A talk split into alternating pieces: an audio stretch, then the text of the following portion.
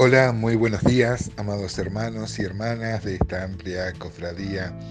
Hoy ya martes y como siempre, con esta sana costumbre de levantarnos y de considerar las escrituras, hoy nos enfrentamos al Salmo 15, tenemos por delante por lo menos el Salmo 15, sucinto, breve, pero muy descriptivo, cinco versículos que nos auscultan el corazón y donde una vez más vemos nuestra incapacidad de llegar a Dios por nuestros propios medios. Empieza el Salmo 15 diciendo, Jehová, ¿quién habitará en tu tabernáculo?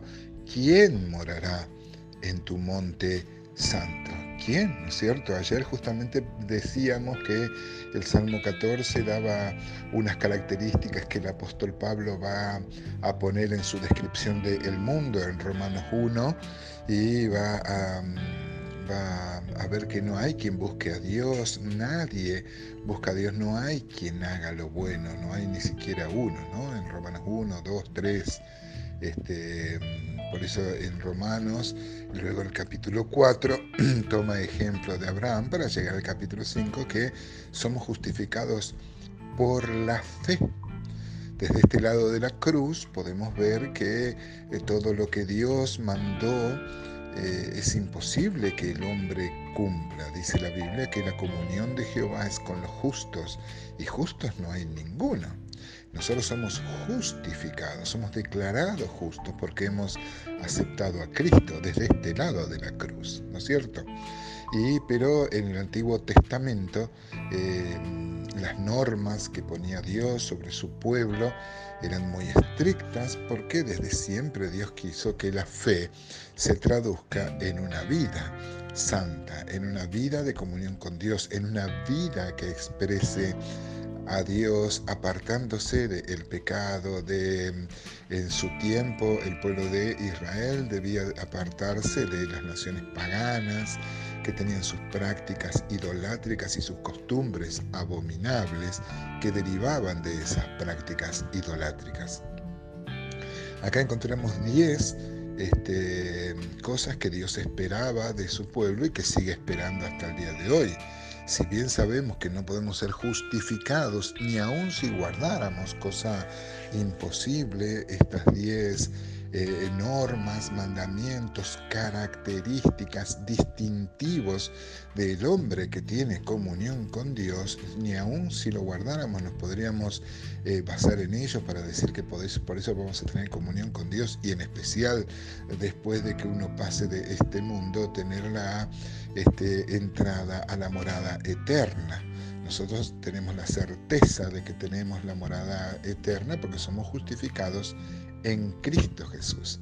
Aún así, amados hermanos, podemos tomar ejemplo, es una buena nómina de, eh, de examen que uno podría tomar y tildar a ver cómo andamos en nuestra vida.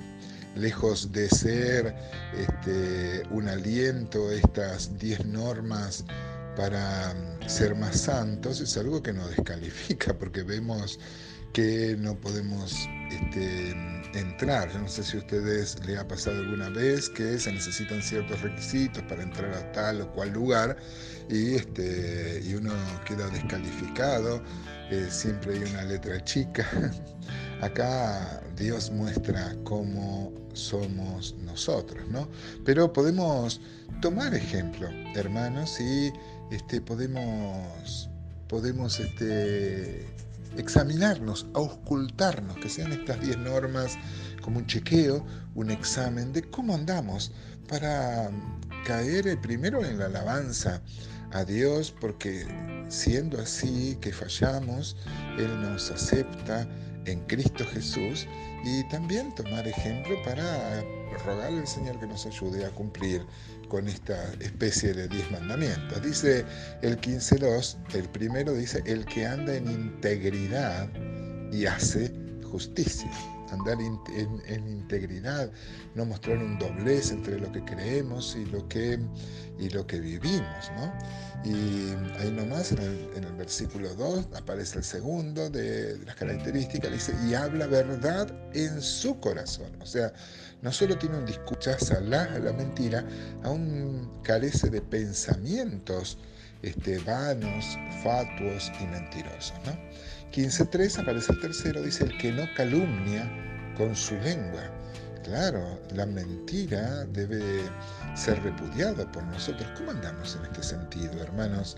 Usted sabe que se puede mentir este, diciendo algo, o sea, por acción, diciendo algo que no es verdad. Se puede mentir por omisión, omitiendo la verdad, o se puede mentir por exageración.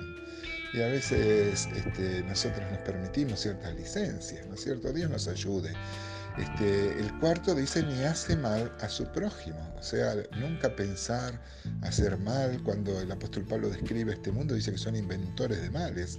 La gente maquina, piensa a ver cómo hace mal al prójimo. Nosotros en ese sentido deberíamos ser, como dice el apóstol Pablo a los romanos, ingenuos para el mal, ¿no?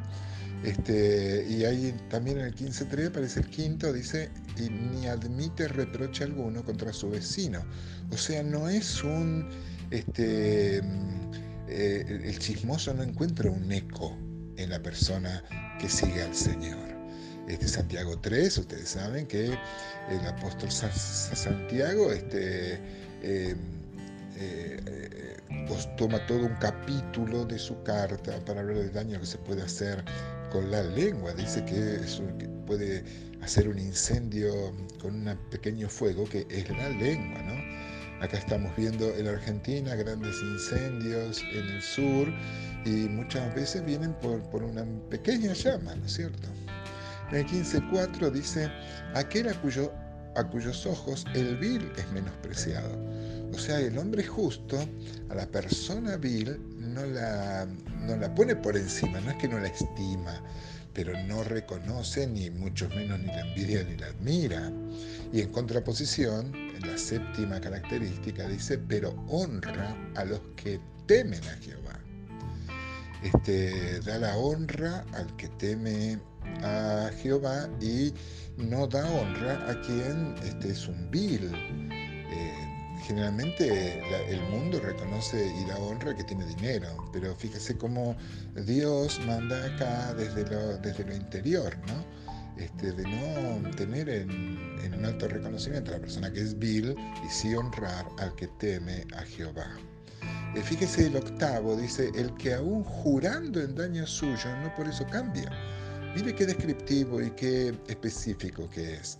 Porque hay personas que, bueno, hablan siempre verdad, siempre y cuando eso no le traiga ninguna consecuencia, pero si eso le trae alguna consecuencia, eh, cambian de opinión.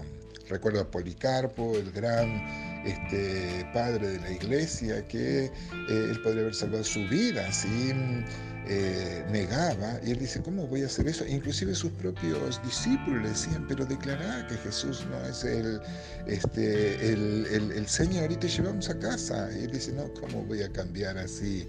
Y bueno, y murió por eso, ¿no? El 5, terminando ya este salmo, dice que no dio a, em, usura su propio dinero. Es la, la novena eh, marca característica, ¿no?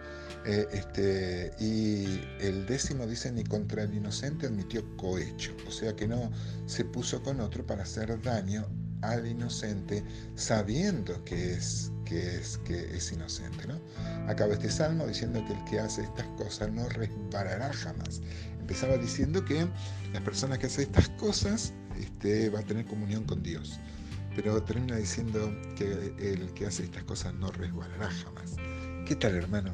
¿Qué tal, hermana? ¿Cómo andamos si nos ponen estos 10 puntos en nuestra vida?